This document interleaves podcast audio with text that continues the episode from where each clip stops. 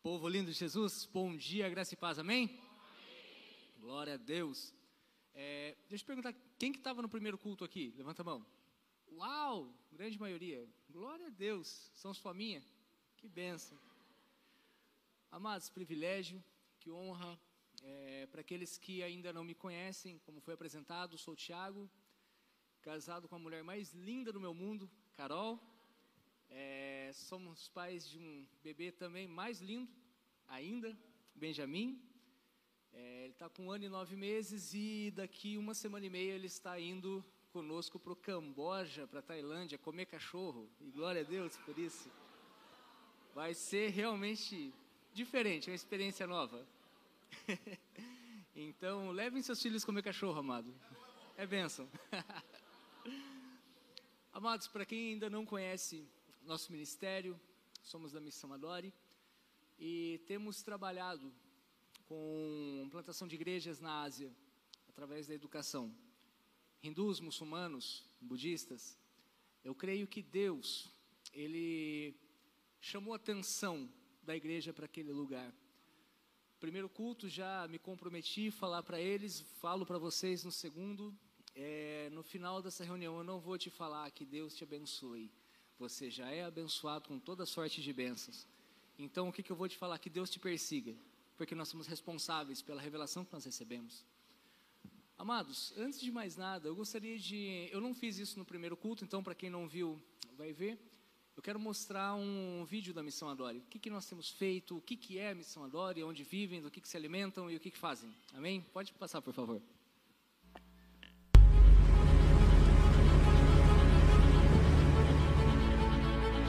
Estamos aqui no rio Mekong, uma região de três fronteiras, conhecida como Triângulo Dourado.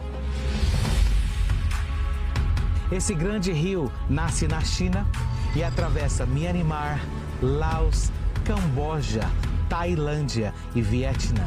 Aqui e agora pode estar passando uma embarcação com drogas, órgãos em uma caixa ou até mesmo uma menina que terá sua virgindade leiloada.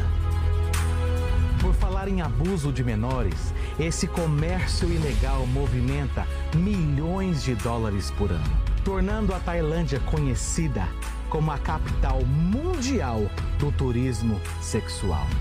A rotina que destrói a infância de milhares de meninos e meninas. E logo ao lado, no Camboja, o cenário não é diferente. Porém, um abuso acontece em silêncio. Somado a isso, as dificuldades aumentam com a miséria e a idolatria. E a pobreza extrema também atinge o segundo país mais populoso do mundo, a Índia. Todas as noites, milhões de crianças dormem nas ruas desabrigadas e com fome. Vidas na escuridão da idolatria. Em um país que adora mais de 300 milhões de deuses, com mais de um bilhão de pessoas que nunca ouviram falar de Jesus Cristo. Este vídeo não é apenas um alerta, mas um registro de uma promessa que fiz a Deus em homenagem ao nosso pequeno menino chamado Berne entendemos que quando Deus nos mostra uma dificuldade é porque somos parte da solução. Por isso, a nossa estratégia de evangelismo é através da educação. Há 17 anos trabalhamos na Ásia com um único objetivo: transformarmos vidas e salvarmos essa geração para Jesus. Nas escolas da Ásia, a missão Adore redefiniu futuros. Como, por exemplo, o da pequena Andy, que, para a glória de Deus, nunca passou pelo terror de ser abusada ou vendida para prostituição. Além da Andy, são mais de 250 crianças sendo resgatadas da prostituição e do trabalho escravo através da nossa escola no Camboja. Na Tailândia, perto do rio Mekong, construímos essa linda escola internacional. seguimos cuidando física, mental e espiritualmente cerca de 1.500 alunos em nossa escola na Índia. Além disso, temos dois orfanatos com crianças em situações de risco e extrema pobreza e que hoje receberam uma nova família. Ainda na Índia, Deus nos permitiu implantarmos 18 igrejas, onde milhares de ex-hindus e muçulmanos entregaram suas vidas a Jesus Cristo. Nossa igreja no Camboja tem uma grande responsabilidade na transformação da nossa comunidade local. Na Tailândia, algo sobrenatural tem acontecido estamos implantando uma linda igreja onde crianças, adolescentes e adultos estão experimentando o poder de Deus. Você se lembra que esse vídeo é uma homenagem ao nosso pequeno Bernie? Ele nos deixou vítima da pobreza, falta de instrução e estrutura. O que nos consola é saber que Bernie foi salvo pelo evangelho que ouviu por um dos nossos missionários e hoje se encontra nos braços do Pai. Em resposta ao falecimento do nosso pequeno Bernie, minha promessa para Deus foi: lutaremos ainda mais, trabalharemos ainda mais e a morte de Bernie não será em vão. Em cada igreja implantada, centenas de pessoas experimentam a alegria e a novidade de vida. Em cada escola, centenas de crianças são salvas e tiradas das mãos da prostituição. Essa obra não vai parar. Agora que você conhece a realidade, seja parte da solução. A Ásia grita com urgência: ajude-nos a transformar. Bem aqui e agora.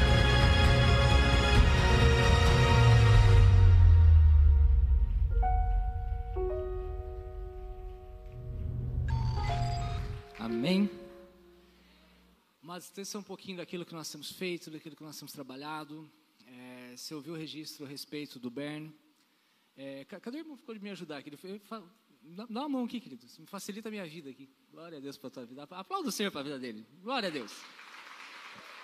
Amém. Eu sempre digo que no altar não pode faltar fogo e adoração. Fogo é com Deus, adoração é com Ele. Amém? Amados, a história do Bernie. Ele ficou cinco anos conosco na escola. No segundo ano, ele tomou a melhor atitude que ele poderia ter tomado da vida dele. Ele entregou sua vida para Jesus. Só que o Bernie ele é de uma família extremamente pobre, assim como a grande maioria das crianças no Camboja, das famílias no Camboja, foi devastado por guerra, foi devastado por governos.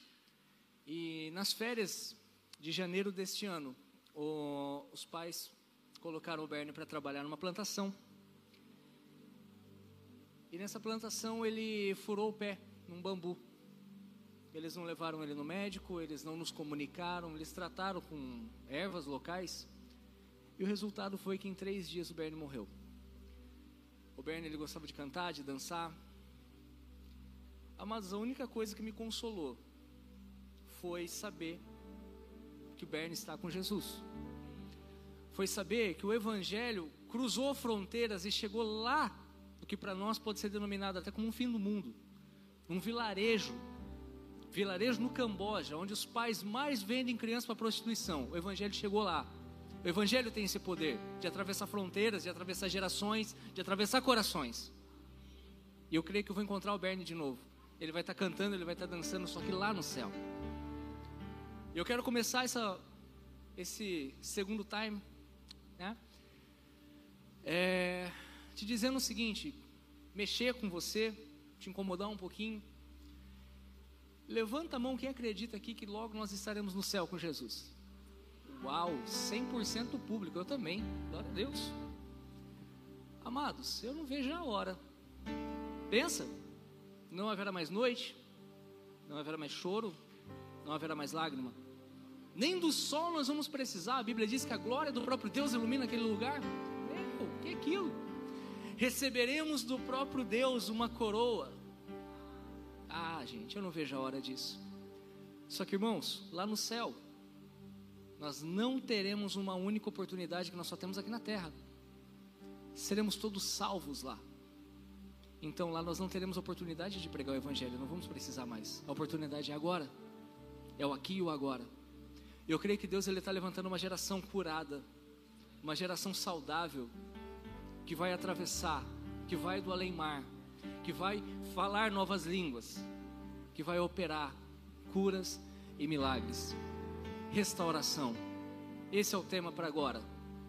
Restauração geracional, restauração da nossa casa. Eu vou combinar um negócio com você. Nós vamos caminhar sobre um texto. E meu combinado é o seguinte: eu, falo para nobres aqui. A Bíblia chama o povo de Bereia como um povo nobre. Aqueles que ouviam, consultavam a palavra de Deus, então, sendo da palavra de Deus, eles aceitavam, eles recebiam. Eu vou te contar uma parte da história. Você acredita em mim agora?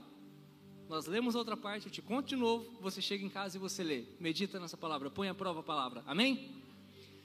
E essa história de restauração, ela diz o seguinte: ela diz a respeito de um moço, um moço que era o preferido da casa de seu pai, chamado José, um moço que tinha sonhos, um moço que, a meu ver, além do seu tempo, só que falava demais. E esse moço, por ser o preferido da casa de seu pai, ele acabou levantando inveja dos seus irmãos, ele acabou levantando maus sentimentos dos seus irmãos.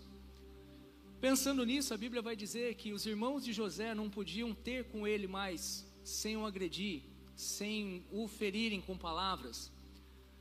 E assim foi a vida da, na casa de Jacó, até que os filhos de Jacó estão pastoreando o gado, as ovelhas, José vai para ver o que, que eles estão fazendo, e ele já, ah, lá vem o sonhador, lá vem o boca aberta. E os irmãos de José começam a tratar um, um plano. Qual o plano? Vamos, vamos dar um fim nesse menino. E eles chegam a pensar a matar, a matar José. Você conhece a história? Fala para pessoas instruídas, eles não fazem isso, jogam José num poço e ficam decidindo o que, que vão fazer com ele. Até que esses meninos, um deles, e esse vai ser o alvo da nossa história, ele tem uma ideia brilhante. Qual ideia? Vamos vender. Vamos vender José. Venderam seu irmão como escravo.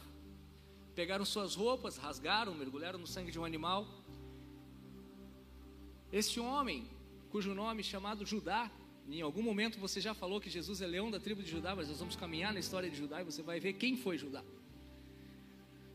E você vai ver que ele chega para Jacó e diz o seguinte, e guarde essa palavra que ela vai ser fundamental para nós no final dessa mensagem. Ele chega para Jacó e pergunta: Você reconhece? Guarda essa palavra, reconhece. De quem que é essa roupa? Jacó reconhece que é a roupa de seu filho. Entra num ciclo de choro, de depressão, por conta da morte de José, porque eles mentiram para ele.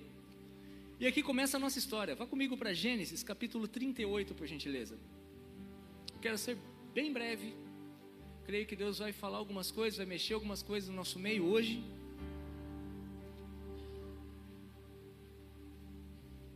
Gênesis 38, verso 1. Quem achou diz amém. Quem não achou, venha para o Rema. Amém? Glórias a Deus, a inscrição está aberta. E diz assim a palavra do Senhor: Por essa época, Gênesis 38, verso 1. Por essa época, Judá deixou seus irmãos e passou a viver na casa de um homem de Adulão chamado Hira. Ali Judá encontrou a filha de um cananeu chamado Suá, casou-se com ela e a possuiu. Ela engravidou e deu à luz a um filho, a qual deu o nome de Er.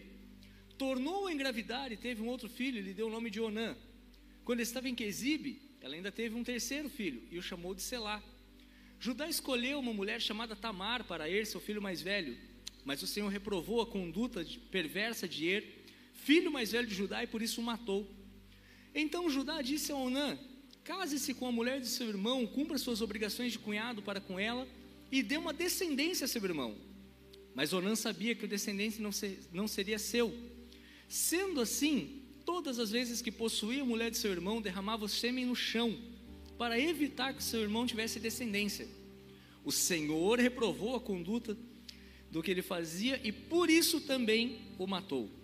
Disse então Judá a sua nora Tamar: More como viúva na casa de seu pai até que meu filho Selá cresça, porque temia que este também viesse a morrer assim como seus irmãos. Assim Tamar foi morar na casa de seu pai. Tempos depois, morreu a mulher de Judá, filha de Suá. Passado o luto, Judá foi ver os tosqueadores do seu rebanho na cidade de Tímina, com seu amigo Hira do Lamita. Quando foi dito a Tamar, seu sogro está a caminho de Tímina para tosquear as ovelhas, ela trocou suas roupas de viúva, cobriu-se com um véu para se disfarçar e sentou-se à entrada de Anaim, que fica no caminho para Tímina. Ela fez isso porque viu que, embora Selá fosse crescido, ela não tinha sido dada a ele em casamento. Quando a viu, Judá pensou que fosse uma prostituta, porque ela havia coberto o rosto não sabendo que era sua nora, dirigiu-se a ela à beira da entrada e disse: Venha cá, quero deitar-me com você. E ela perguntou: O que me dará para deitar-se comigo? Ele disse: Eu lhe mandarei um cabrito no meu rebanho. Ela perguntou: Você deixará alguma coisa com garantia até que o mande? Disse Judá: Que garantia você quer? Ela respondeu: O selo com o cordão e o cajado que você tem na mão. Ele os entregou e a possuiu, e Tamar engravidou dele. Ela se foi, tirou as vestes de viúva, e Judá mandou o cabritinho por meio de seu amigo Hira do Lamita, a fim de reaver sua, com aquela mulher as coisas de sua garantia. Mas ele não a encontrou e perguntou aos homens daquele lugar: Onde está a prostituta cultual que fica à beira do caminho de Anaim? Eles responderam: Aqui não há nenhuma prostituta cultual. Assim ele voltou a Judá e disse: Não a encontrei. Além disso, os homens do lugar disseram: Não há nenhuma prostituta cultual. Disse Judá: Que fica com ela o que eu lhe dei. Não quero que nos tornemos objeto de zombaria. Afinal de contas, mandei a ela este cabrito, mas você não o encontrou. Cerca de três meses mais tarde, disseram a Judá: Sua nora, Tamar, prostituiu-se e na prostituição ficou grávida. Disse Judá: Tragam-na para fora da cidade e queimem-na viva.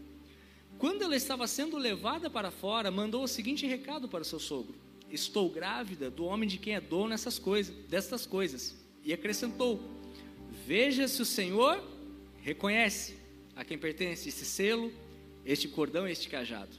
Judá os reconheceu e disse: Ela é mais justa do que eu, pois eu devia tê-la dado, tê-la entregue a meu filho Selá, e não fiz, e não voltou a ter relações com ela. Até aí. Feche seus olhos, abaixa sua cabeça. Espírito Santo de Deus, nós mais uma vez recorremos à misericórdia e à graça da tua palavra, Pai. Mais uma vez te pedimos perdão pelos nossos pecados. Te clamamos, Espírito Santo, cada homem e cada mulher, abre sobre nós a tua palavra. Que cada homem e cada mulher no final dessa reunião se lembrem da tua palavra. Não se lembrem do homem, não se lembrem do Tiago, se lembrem da tua palavra. Porque é para ti, é ti que nós estamos aqui, é por ti que nós estamos aqui, Deus. Eu declaro um novo tempo, Senhor. Um novo tempo. Um tempo de pessoas restauradas, um tempo de pessoas curadas, um tempo de pessoas que vão inundar essa cidade com a tua glória, com a tua presença, em nome de Jesus, Senhor. Fala conosco, Pai. Amém. Eu quero descer uma escada com vocês. Aonde? Filtro que eu vou falar, rumo ao inferno. Porque era esse caminho que esse camarada estava fazendo. Se você parar para pensar, Ninguém, em sã consciência, acorda pensando: poxa, hoje eu vou roubar um banco, hoje eu vou assassinar alguém, hoje eu vou trair meu cônjuge. Não, é uma escada, é consequência. E Judá, ele faz o seguinte: ele alimenta algo pelo seu irmão. Judá tinha inveja do seu irmão. Repara como começa pequenininho. Tendo inveja do seu irmão José, ele se junta com seus irmãos, vende, vendem José, voltam para a casa de seu pai e eles inventam o quê? Uma mentira. Descemos dois degraus na escada. Então repara, a inveja e a mentira caminhando juntas. Caminhamos na história e você vai ver Judá se apartando da casa de seu pai. Coisa que não era comum na antiga aliança, pelo modelo que eles viviam. Ele casa-se com uma estrangeira e tem três filhos com ela. Pensando que ele tinha três filhos com, com ela, ele arruma uma nora para seu filho mais velho, Er. E eu não sei, mas pare e pensa comigo, quantos dialetos nós temos no mundo? Quantas palavras nós sabemos e podemos atribuí-las a Deus? Que Deus é bom, Deus é santo, Deus é poderoso, raiz de Davi, estrela da manhã, príncipe da, príncipe da paz, varão valoroso. Deus é Deus. Nós vamos esgotar tudo e não vamos chegar em 1% do que Deus é. Filho mais velho de Judá, ele conseguiu irritar Deus tá, com a sua conduta de tamanha forma ao ponto de Deus matá-lo. Judá não colocou um espírito de morte mentiroso na casa do pai dele? Agora ele está enterrando um filho de verdade. E ele está sentindo na pele o que, que ele fez pai dele. E dá para piorar. Por quê? Qual era o costume da época? Filho mais velho morreu, não tinha descendência. O próximo da descendência casava-se com a cunhada. O primeiro filho do casal era o quê? Descendente do que morreu. Essa, essa, esse era o formato que eles viviam. E você vai ver que Onã, ele se recusa a fazer isso. Ele se recusa a dar um descendente para o seu irmão, então não precisa pensar muito para tentar entender como será que era o ambiente da família de Judá, a ponto de um irmão não querer deixar descendência para o outro. Então nós caminhamos na história e você vai ver que Deus também reprova a conduta de Onã. Judá agora ele chora a morte do segundo filho. Enquanto o pai dele está chorando por uma mentira, ele está chorando por duas verdades. Judá olha para aquela moça, fala: Olha, Tamar, não sei o que está acontecendo, vai para a casa dos seus pais, se lá ainda é muito pequeno, então deixa ele aqui sob minha tutela. Quando ele for crescido, então eu te entrego um casamento para ele. E assim eles procedem, assim ela vai, e ela foi fiel naquilo que ele disse. Ele não foi fiel com ela, Judá tem uma terceira morte na sua casa, morre a esposa de Judá. E então Judá, passado seu luto, vai tosquear as suas ovelhas. Pare e presta atenção comigo nisso que acontece. Ela fica sabendo. Amados, Tamar podia inventar milhões de golpes para dar no sogro dela, concorda? O que, que ela faz? Ela vai para qual área? Para a área da imoralidade. Ela conhecia o sogro. Em algum momento ela sabia que se ela se vestisse como prostituta, ela chamaria a atenção do seu sogro. E é exatamente o que aconteceu. Ele para, passa por ela, opa, eu fico imaginando ele caminhando para cá, ele vê aqui, opa, e ele muda a sua rota. E ali eles começam a negociar. Vem, deixa-me deitar com você. Não basta inveja, mentira, morte. Agora ele quer partir para adultério. Ele vai partir para o caso deitar-se com uma, uma, mulher que não era dele. E isso cobra um preço para ele. Eu vou te mandar um cabrito, que era um baita de um pagamento na época. Não estou vendo cabrito nenhum, o que, que você vai deixar como garantia? O que, que você quer? Amados, quando nós estudamos Antigo Testamento, você precisa entender que existe uma série de figuras de linguagens ali e ela pede três coisas para ele. E são três coisas importantes para a nossa história de hoje. Eu estou quase descendo aqui. Meu Deus, eu gosto de gente. É... E o que, que ela pede para ele? O anel, o cordão e o cajado. Vamos pensar nessas três coisas. Repete comigo: anel, cordão, cajado. Simbologias. Anel, ele grudava selo, era onde ele tinha o brasão de sua identidade. Estamos falando da identidade de Judá. Cordão, representatividade dos laços familiares, o cordão de três dobras. Cajado, ministério. Identidade, família, ministério. O pecado vai querer te cobrar tudo. O pecado vai querer tomar tudo de você.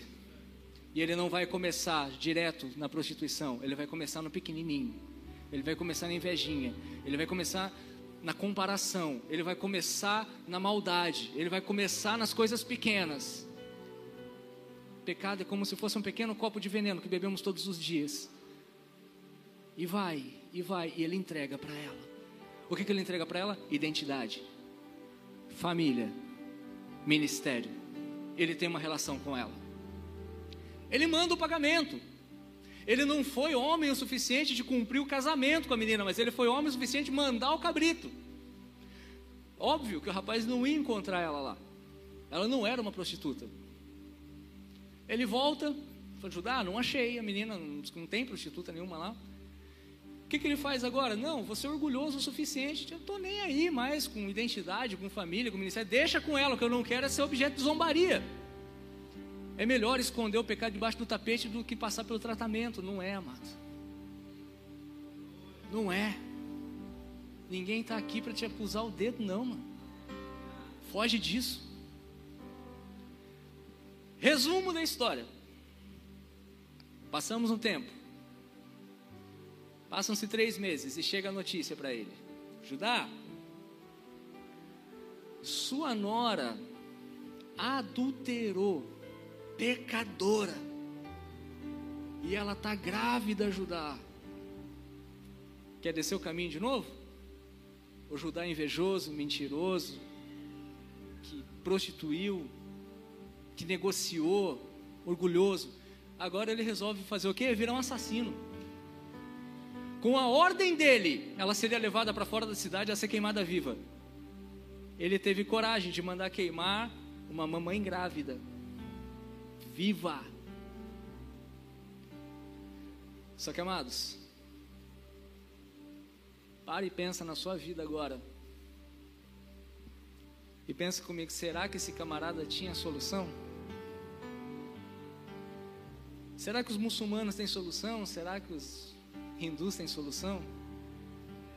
Eu creio no Deus especialista de pegar o camarada quebrado, colocar ele lá em cima.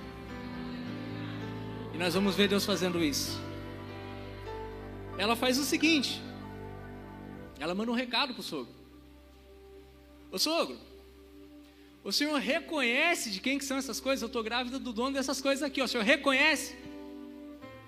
O detalhe que é legal, tem a Universidade Bíblica de Jerusalém, eles dizem que essa mesma palavra reconhece o formato hebraico que ela foi escrito, ela só foi escrita em duas ocasiões, quando Judá pergunta para o seu pai e quando Tamar pergunta para Judá ficou específico. E eu fico imaginando naquele momento, Judá, lembrando tudo aquilo que ele fez para o pai dele. E ali Judá tem a sua primeira atitude de mudança de vida. Não basta sermos confrontados, precisamos ter atitude. E qual que foi a sua primeira atitude? Ele reconheceu. Olha, essa menina é mais justa do que eu. Ele não só cancela o decreto de morte sobre a vida dela, ele cuida. Agora volta a parte que você acredita em mim. E ele volta para a casa do pai dele. Deus tinha um trabalhar na vida de Judá, assim como tem na minha e na sua. E o que, que a história vai nos contar? A história vai nos contar que houve grande fome naquela terra. Houve grande praga, muita fome, fome, fome. Só tinha um lugar no mundo onde tinha comida. Aonde que era? Egito. E quem que detentia o poder da comida? Era José. Era humano que foi vendido. E José tinha sonhado e tinha contado que ele viu os irmãos deles prostrados diante dele, inclusive seu pai. Nesse processo de fome, Jacó, Jacó ele está repetindo um ciclo de vida. Por quê? Porque agora Benjamim era seu filho predileto. Está aqui, grudado com ele copiou o nome do meu filho ainda. Ele pega e fala para os outros: Ó, vocês vão lá comprar comida. Benjamim fica, vocês vão. Quando eles vão até o Egito comprar comida, José os reconhece. José vê seus irmãos prostrados diante dele, lembra da palavra de Deus, que aquele que prometeu é fiel para cumprir, passe pelo que for. E José vê que eles não o reconhecerem, José começa também a pregar uma peça neles. E José diz o seguinte: Olha, vocês são espiões. Vocês vieram ver as fraquezas do Egito. Não, meu senhor, não somos. Já estamos chamando o irmão de senhor. Não, meu senhor, não somos. Sim, vocês são Somos, não somos, somos, não somos, prendeu eles. Aí José pega e fala: Olha, faz o seguinte: eles já tinham conversado, falado a respeito de Benjamim, a respeito do pai. Falou: Para eu ver que vocês realmente não são espiões, eu vou deixar um de vocês preso comigo. Vocês voltam e tragam seu irmão mais novo à minha presença. Aí eu vou acreditar, realmente, vocês não são espiões. Eles fazem isso, chegam para Jacó, papai, olha, o homem prendeu nosso irmão lá, não vai soltar ele se nós não levarmos Benjamim até a sua presença. E Jacó revive todo o sentimento que ele, tive, que ele tinha com relação a José. E qualquer reação dele, não vai levar. Não. Deixa o outro que fique lá. Não vai levar. Só que, amados, a comida acabou. Repete isso comigo: a comida acabou. Era necessário voltar para o Egito. Então, Jacó reúne seus filhos, gente, vocês têm que voltar para lá. E um dos abençoados lembra, falou, pois é, pai, só que nosso irmão está preso lá e a gente só pode chegar lá se a gente levar Benjamim junto. Não, não vai, vai, não vai, vai, não vai. Até que Judá tem a sua segunda atitude. E ele diz o seguinte: não, pai, faz o seguinte. Eu assumo a responsabilidade por Benjamim. Qualquer coisa que aconteça com ele, eu digo diante do Senhor, pelo Senhor, eu serei responsável para o resto da minha vida. Eu vou ter que carregar isso para o resto da minha vida. Debaixo dessa condição, Jacó autoriza. Eles vão até José, eles vão até a presença daquele homem, ele solta de fato seu irmão. José faz um banquete para eles e os coloca em ordem, do mais velho para o mais moço. O mais moço, Benjamim, recebe cinco porções a mais do que todos os seus irmãos: comida, muda de roupa. Era filho de sua mãe. Na hora de ir embora, José ainda aplica um golpe nos meninos. Misericórdia. Manda seus guardas pararem eles na porta da cidade. Os guardas chegam para ele e falam: Por que, que vocês foram tão maus perante o seu Senhor, que foi tão bom com vocês? Mas, Senhor, o que, que nós fizemos? Eles tinham feito nada. Por que, que vocês roubaram o cálice de prata do nosso Senhor de fazer adivinhações? Não, Senhor, nós não roubamos, roubamos, não roubamos, roubamos, não roubamos, beleza. Começa do mais velho para o mais moço. Vamos procurar, procura, procura. Aonde que acharam o cálice de prata? As coisas de Benjamim, claro. Aqueles homens entram em desespero e dizem o seguinte: olha, então nós ficaremos como escravos do seu Senhor para o resto de nossas vidas. Sabe quando aquele, chega naquele momento assim que você desiste da vida? Para quer saber, meu irmão? Já, já foi, já era. E aqueles homens dizem o seguinte: não, de maneira nenhuma que nós faríamos isso. Agora, esse menino aqui ele vai ficar preso. Esse menino vai ficar preso para o resto da vida dele. Sendo assim, Judá, ele cumpre aquilo que ele falou. E ele diz o seguinte: olha, gente, sinto muito, mas o meu pai ele já é de idade extremamente avançada. O meu pai já perdeu um filho que ele amava demais. Ele acreditava que José tinha morrido, sabe por quê? Com uma mentira que é contada várias vezes vira verdade para quem está contando. Eles não sabiam disso. Olha, meu pai não vai aguentar. Então faz o seguinte: eu fico no lugar dele. Eu assumo a pena dele. Judá nem sabia. Mas ele estava profetizando que mil anos depois, um descendente da linhagem dele ia tomar o meu e seu lugar. Naquele momento não foi necessário. Deus restaura a casa de Judá. Deus restaura a família de Judá. José se apresenta para eles, eles se perdoam, eles se abraçam. Só que, amados, ainda tinha alguém que precisava saber. Eles precisavam contar para o pai. Eles precisavam restaurar a casa toda. Olha o ponto por ponto, como que Deus foi processando a restauração na vida desse homem. E eles voltam e contam para Jacó: Pai, nós vendemos o teu, teu filho.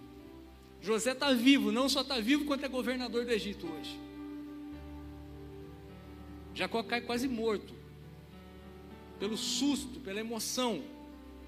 Sabe, amados, talvez, talvez, você tenha alguma situação presa na tua vida, coisa que está lá atrás, que está te amarrando, e você não resolveu.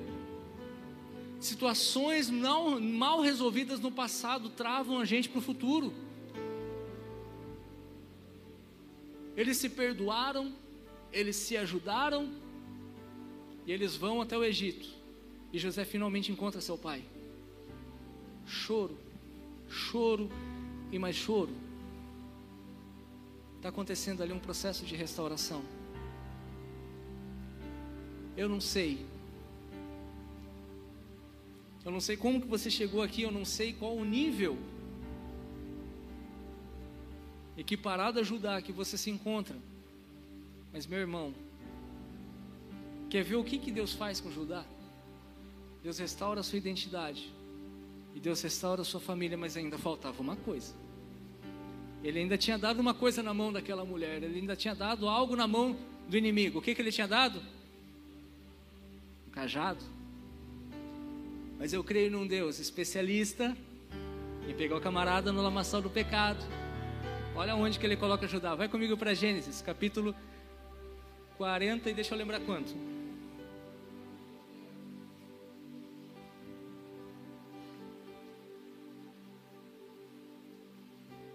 Gênesis 49. Não vou falar o versículo para você não ler antes de mim.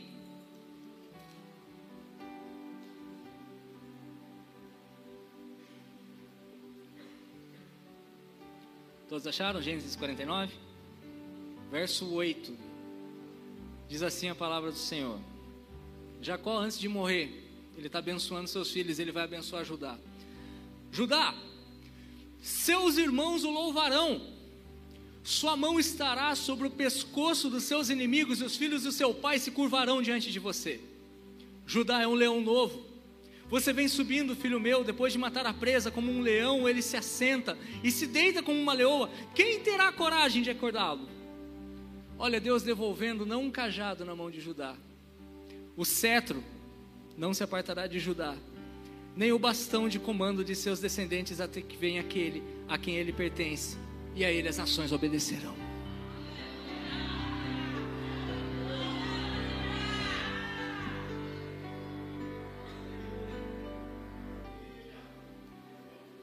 Deus não dá um cajado na mão daquele homem. Deus entregou um cetro de governança, um cetro de justiça, um cetro, tirou ele do lamaçal do pecado, colocou ele na linhagem daquele que viria o descendente, daquele a quem viria, aquele que tomou o meu e o seu lugar, aquele que seria a estrela da manhã, a raiz de Davi, o príncipe de todas as coisas, o princípio, o início, o próprio Deus em forma de homem.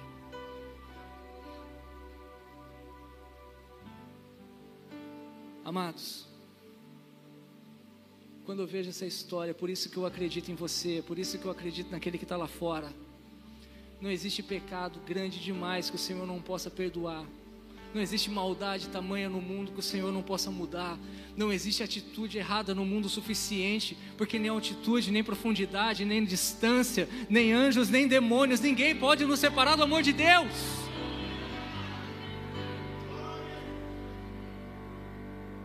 E hoje nós seremos inundados com o amor dele.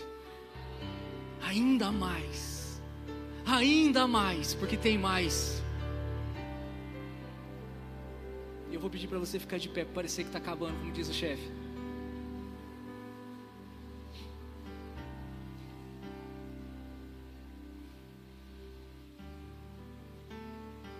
Só do louvor, se quiser vir aqui à frente, nós vamos orar neste momento.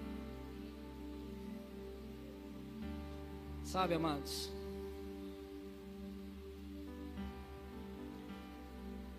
Eu sei que o meu redentor vive. Eu sei que não existe situação na minha e na sua vida que ele não possa resolver, que ele não possa melhorar, que ele não possa nos sarar. Eu sei, amados.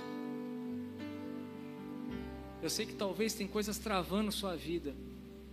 Pastor, é só uma pornografiazinha é só uma mentirinha.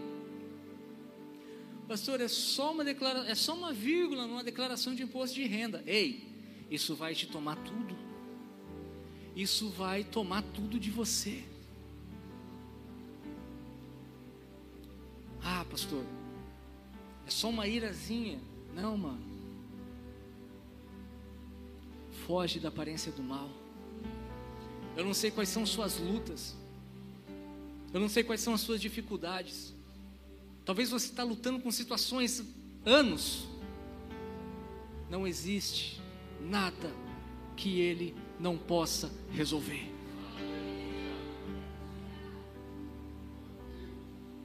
E nós vamos fechar nossos olhos.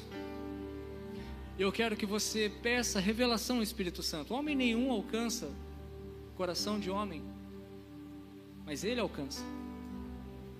Eu quero que você pare e reflita sobre sua vida, quais as suas lutas, quais as suas dificuldades, aonde que você está derrapando. Judá, Judá para ele ser sarado, para ele ser curado, ele teve que ter o que? Atitude. Ele teve que ter atitude. E ele sai do lamaçal do pecado, ele é colocado na linhagem real. Essa é a proposta.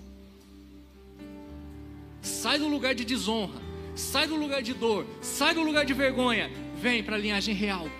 Essa é a mudança de natureza que nos foi proposta lá na cruz. Começa a falar com Deus nesse momento, Pai, aonde que estás? O louvor vai estar adorando nesse momento. E eu peço para que você tenha coragem de pedir o Espírito Santo, revela, Pai. Aonde que está minha luta? Aonde que está minha dificuldade?